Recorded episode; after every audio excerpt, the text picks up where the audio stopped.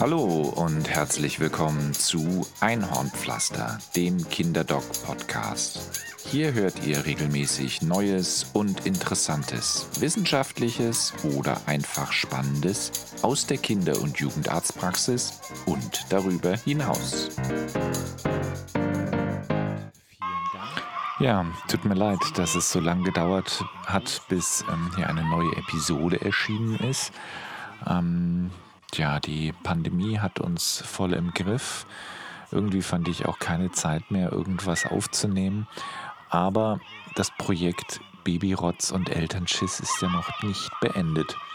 Und deswegen kommt hier das letzte Kapitel aus dem Buch, ähm, einschließlich einem Nachklapp ganz zum Ende.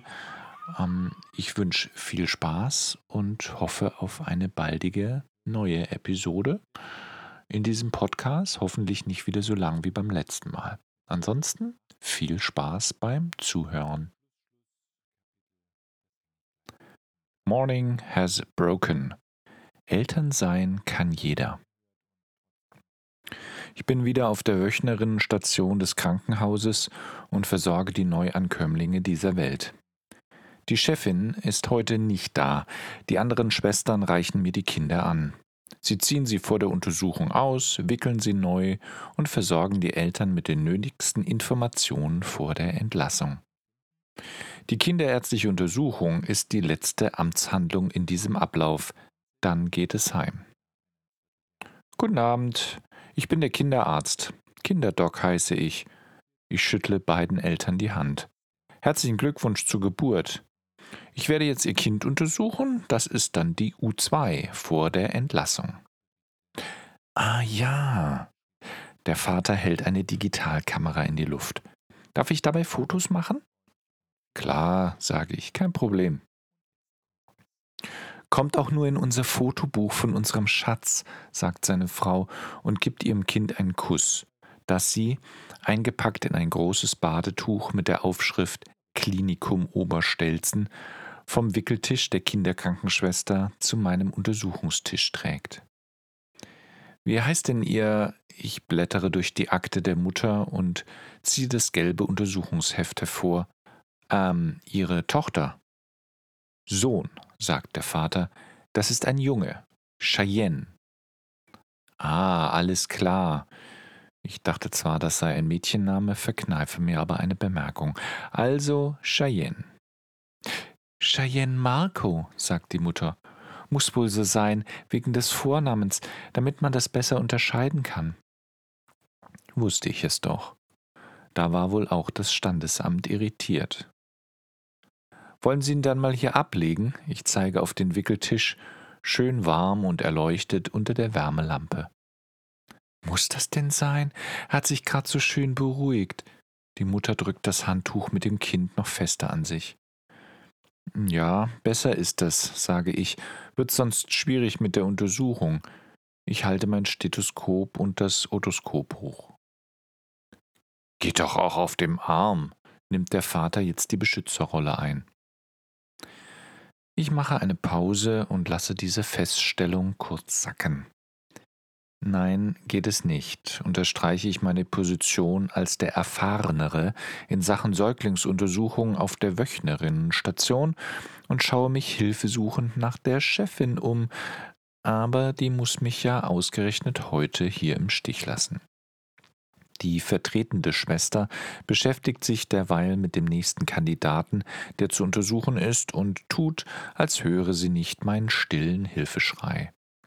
Ich deute stumm auf den Wickeltisch. Die Mutter windet sich, legt dann aber das Bündel in einer unendlich langsamen Bewegung ab.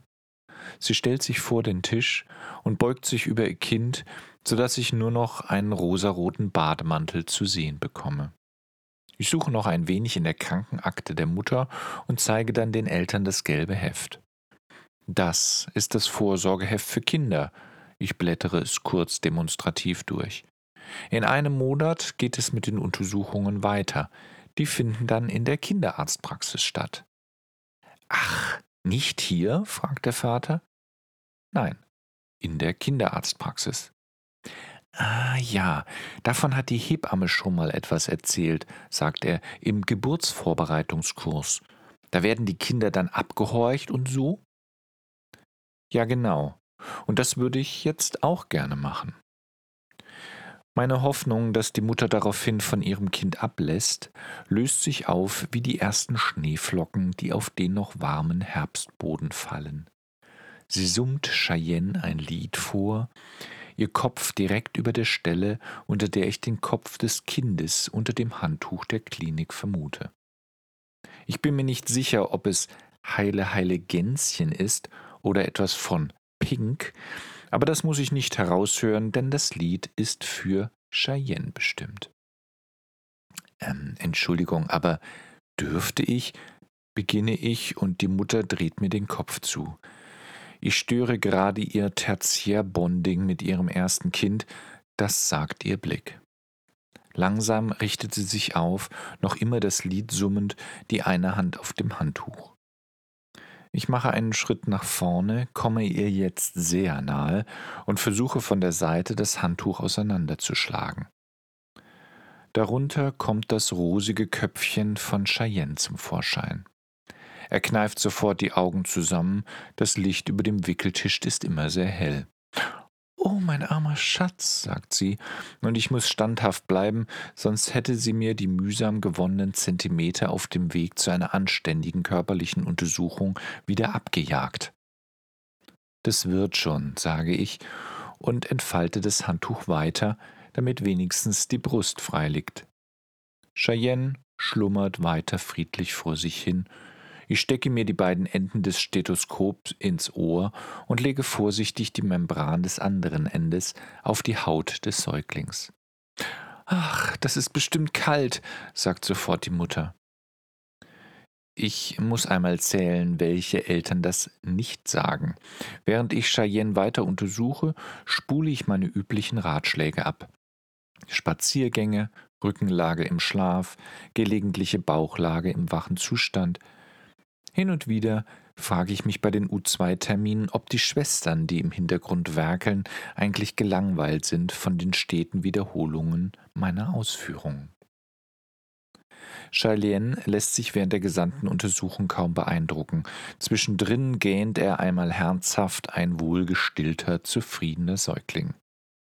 Sogar die üblichen Halteübungen, das Kind wird in einer auf den Handflächen schwebenden Position gehalten, um die Kopfkontrolle zu untersuchen, sowie den abschließenden Blick in den Mund und die Ohren nimmt er gelassen hin. Haben Sie denn noch Fragen? Ich packe den Säugling wieder ordentlich in sein Handtuch ein. Die Eltern werden das Kind nachher fertig anziehen, wenn ich auch die anderen untersucht habe. Gut, dass Sie fragen, sagt die Mutter und nimmt wieder ihre Position über dem verpackten Säugling ein. Sie nickt ihrem Mann auffordernd zu. Der steckt seine Digitalkamera zurück in die Hülle, nachdem er während der ganzen Zeit eifrig den Auslöser betätigt hat. Ich sehe mich bereits getwittert, getumbled und geYouTubed. Er schiebt die Kamera in seinen Jack Wolfskin Rucksack und zieht aus der Vordertasche einen Zettel heraus. Ja, wir haben da ein paar wenige Sachen, sagt er. Ich schiele ängstlich auf die Liste und höre, wie sich im Hintergrund die Schwester lautstark räuspert. Das Kinderzimmer hat einen engen Zeitplan, was Wickeln, Füttern, Versorgung der Wöchnerinnen und den Störfaktor Kinderarztuntersuchung angeht. Ich im Grunde auch, weil sonst immer die Praxis wartet. Heute Abend ist es anders. Ich bin erst nach der Sprechstunde hierher gefahren. Na, dann schießen Sie mal los, sage ich. Eltern haben viele Fragen, das ist ganz normal. Irgendwann ist man nun einmal zum ersten Mal Vater und Mutter geworden, und das hat schließlich niemand gelernt. Geburtsvorbereitungen und Bücher freundliche Unterweisung durch die Oma oder die beste Freundin, noch besser durch die besten Freunde des Mannes, können nicht die eigenen Erfahrungen ersetzen. Elternsein bedeutet ganz große Unsicherheit. Die wenigsten haben sich den natürlichen Instinkt und die Gelassenheit erhalten, die wir alle evolutionär in die Wiege gelegen, gelegt bekommen haben. Also sollte man Fragen stellen, um auf die Dinge vorbereitet zu sein. Ich beantworte viele Fragen bereits während der Untersuchung. Ich plappere vor mich hin, ich spreche über die aktuellen Entwicklungen, über das, was auf die Eltern und das Baby, später das Kleinkind zukommt, gebe Tipps zum Essen, zur Kleidung, zur Sicherheit, zur Erziehung. Das kürzt so manche Fragelisten. So war es auch bei Cheyenne. Da die Tochter, ups, ähm, der Sohn, die ganze Untersuchung durchgeschlafen hatte, musste ich meine Stimme nicht sonderlich anstrengen, sondern konnte so einiges erklären. Wann denn nun der Nabel abfällt, was die roten Pickelchen auf dem gesamten Körper zu sagen haben und, ganz wichtig, was mit der Pflege von Vorhaut und Hoden ist. Ein Mysterium vor allem für die Frauen. Und die Männer haben dazu nicht viel zu sagen, weil sie sich unsicher sind, ob das bei neugeborenen Jungs genauso aussieht wie bei ihnen selbst. Da ist das mit den Tabletten, sagt der Vater, mit den Floretten. Fluoretten, ja genau, sage ich. Die sollte man ab der ersten Woche regelmäßig geben. Es geht aber vor allem um das Vitamin D. Das Fluor ist im Moment noch unwichtig, bis die Zähne kommen, das dauert noch. Ah, gut. Aber das Vitamin D ist doch auch nicht so ohne. Naja, unsere. Oh je, nein, lieber Vater, sag es nicht, doch. Unsere Hebamme hat im Geburtsvorbereitungskurs gesagt, wenn man das Vitamin D gibt, dann macht das den Knochen weich. Und außerdem bei so viel Sonneneinstrahlung in Mitteleuropa reicht das noch lange nicht aus, falle ich ihm ins Wort. Nur ganz kurz eingeworfen, was sind denn Fluoretten oder Vitamin D-Tabletten, also so als Substanz? Medikamente? fragt seine Frau. Sie hat kurz ihr Lied unterbrochen. Genau, sage ich, Medikamente. Freundlicher gesagt, Nahrungsergänzung. Und da freue ich mich immer, wenn die Hebammen ihre Meinung dazu äußern. Nein, wirklich, aber es sind Medikamente für ihr Kind. Und sie tun ihm gut und schaden ihm nicht, und die Empfehlungen dürfen von Ärzten kommen. Und was ist mit den weichen Knochen? Keine Ahnung. Früher gab es eine Krankheit, bei der die Knochen nicht ausreichend Mineralien eingelagert haben. Genau, sagt der Vater, zeigt auf mich und nickt. Genau die. Ich habe die Quizfrage richtig beantwortet. Ja, das war die Rachitis. Und die ist entstanden, weil die Kinder überhaupt kein Vitamin D zu sich genommen haben. Nach dem Krieg beispielsweise. Ach, so ist das. Jetzt schaut er etwas enttäuscht. Ich empfehle Ihnen das Vitamin D. Die Dosierung ist unproblematisch und ein zu viel an dem Vitamin wird ausgeschieden. Okay, er macht sich Notizen auf seinem Zettel. Ich schaue zur Schwester im Hintergrund. Dann ist da noch die Frage mit den Fingernägeln. Ich nicke. Ja, die sind meist schon recht lang, so direkt nach der Geburt. Bei Cheyenne auch. Ich suche eine Hand des Säuglings zwischen Handtuch und Mutter und halte sie vorsichtig hoch. Da kratzen die sich manchmal ganz schön. Darf man die jetzt schneiden oder nicht? Vorsichtig immer, sage ich, und nur die Spitzen, sonst laufen sie Gefahr, in die weiche Nagelhaut einzuschneiden. Das tut weh und kann auch bluten. Und die vier Wochen, ab wann zählen die? Ich schaue irritiert. Welche vier Wochen? Der Vater dreht den Zettel um, auf dem sehr eng beschrieben seine Aufzeichnungen stehen. Die Fingernägel soll man ja erst nach vier Wochen schneiden, haben die Schwestern hier gesagt. Vorher kann es zum Einwachsen kommen, oder sie wachsen später schief und krumm, oder gar nicht. Genau, ich grinse ihn an. Und nur bei Neumond und nur, wenn gleichzeitig eine schwarze Katze durch ihren Garten läuft. Cheyennes Vater lacht. Sie meinen also. Richtig, dass es völlig egal ist. Wenn die Nägel so lang sind, dass ihr Sohn sich das Gesicht zerkratzt, dann sind sie auf jeden Fall lang genug, geschnitten zu werden. Also die hier, ich zeige nochmal die Hand des Jungen, sind auf jeden Fall schon gut zum Schneiden. Wieder kann die Schwester im Hintergrund nur mühsam einen Hustenanfall unterdrücken. Der Vater schaut irritiert in ihre Richtung. Ich senke die Stimme und sage, aber das ist hier so Tradition. Ich zeige mit einem Kopfnicken zur Schwester und auch bei den Hebammen. Sehen Sie es gelassen, da kann man nicht viel falsch machen. Morning has broken, summt es inzwischen vom Wickeltisch herüber. Ich habe es mir etwas weiter weg mit dem Vater bequem gemacht und wir arbeiten seinen Fragezettel ab. Durch die Glasscheibe des Säuglingszimmers sehen wir sicher aus wie zwei Trinkbrüder am Bütchen, nur dass wir statt zwei Bierflaschen ein Stethoskop und einen Zettel mit Stift in der Hand halten.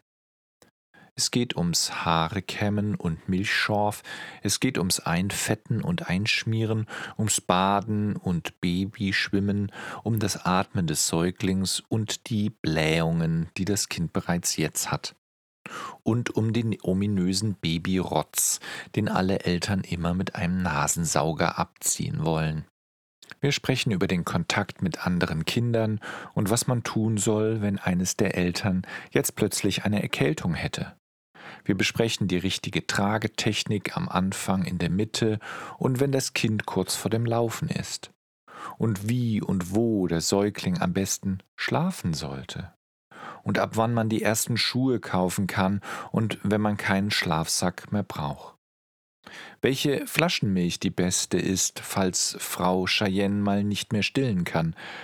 Ach genau, und was man gegen wunde Brustwarzen tun kann. Hier unterbricht die Mutter kurz ihren Gesangsvortrag und schickt sich an, ihren Morgenmantel zu öffnen. Es gelingt mir, sie von der mangelnden Fachkompetenz eines Kinderarztes zu diesem Punkt zu überzeugen und verweise sie auf die Frauenärztin auf Station. Als uns die Kinderkrankenschwester einen Kaffee anbieten möchte und Cheyenne sich meldet, um eine Runde gestillt zu werden, nutze ich meine Chance. Ich finde es toll, dass Sie sich so viele Gedanken über Ihr Baby machen, wirklich, sage ich und schaue die beiden abwechselnd an. Vater und Mutter strahlen. Man möchte schließlich nichts falsch machen, Herr Doktor. Genau, ich nicke. Und das werden Sie auch nicht tun. Da bin ich mir nicht so sicher, sagt die Mutter und hält Cheyenne wieder etwas fester auf dem Arm.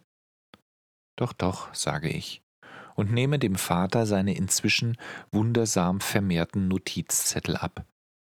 Die nehmen Sie, lesen Sie noch einmal durch, sonst wäre das alles hier umsonst gewesen, aber dann werfen Sie sie weg. In den ersten Tagen haben Sie Ihre Hebamme zu Hause, der Sie wahrscheinlich die gleichen Fragen nochmal stellen und die hoffentlich nicht genau das Gegenteil sagen wird. Das ist nochmals ein gutes Coaching in der Unsicherheit zu Hause. Nach einer Pause setze ich fort, aber dann, dann machen Sie es einfach so, wie Sie sich das denken, ohne Bücher und ohne Zettel ohne Internet und ohne schlaue Bemerkungen von der Oma oder ihr besten Freundin. Ich schaue die Mutter an. Dann klappt das ganz von alleine. Sie werden sehen. Viel kann man bei einem Säugling nicht falsch machen. Üben Sie sich in Gelassenheit und Entspannung. Vergeben Sie ihm das Schreien. Meistens hat er nur Hunger oder eine volle Windel. Blähungen sind nur eine bemühte medizinische Erklärung für Wofür wissen wir nicht und selten genug wirklich Blähungen. Und dann genießen sie vor allem die Zeit, wenn er seelenruhig auf ihrem Arm liegt und vor sich hinschläft. Oder satt und gemütlich rülpst und ihnen dabei über die Schulter spuckt. Jetzt lachen beide. Cheyennes Vater legt seiner Frau die Hand auf die Schulter und sie schaut ihn mit ruhigen Augen an. Das ist alles ganz normal, sage ich. Und auch wenn alle Eltern das beim ersten Mal so wie Sie durchleben, kommen alle Eltern am besten dadurch, wenn sie gar nicht dadurch müssen, sondern einfach jeden Tag nehmen, wie er ist, und sich alleine daran freuen.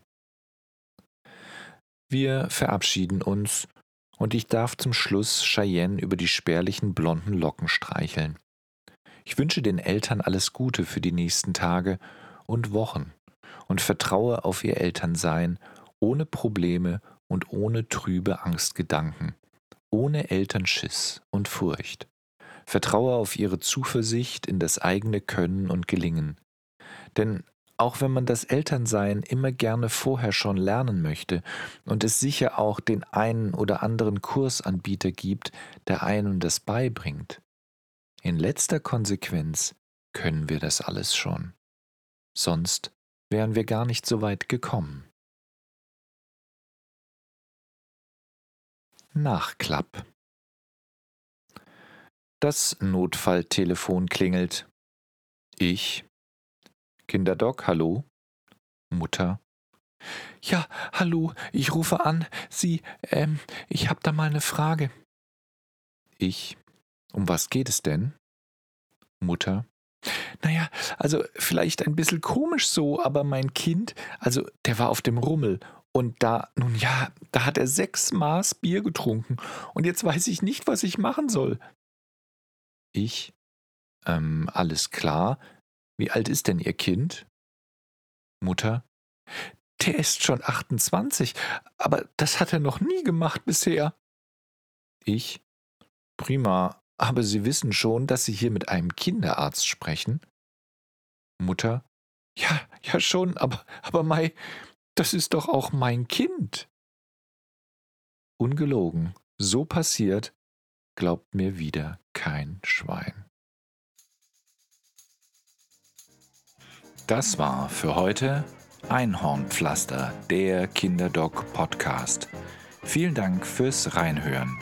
Wenn euch das hier gefallen hat, gebt doch ein Feedback in den Kommentaren unter kinderdoc.blog, abonniert den Podcast oder erzählt einfach anderen davon. Alles Gute und bis bald, bleibt gesund, euer Kinderdoc.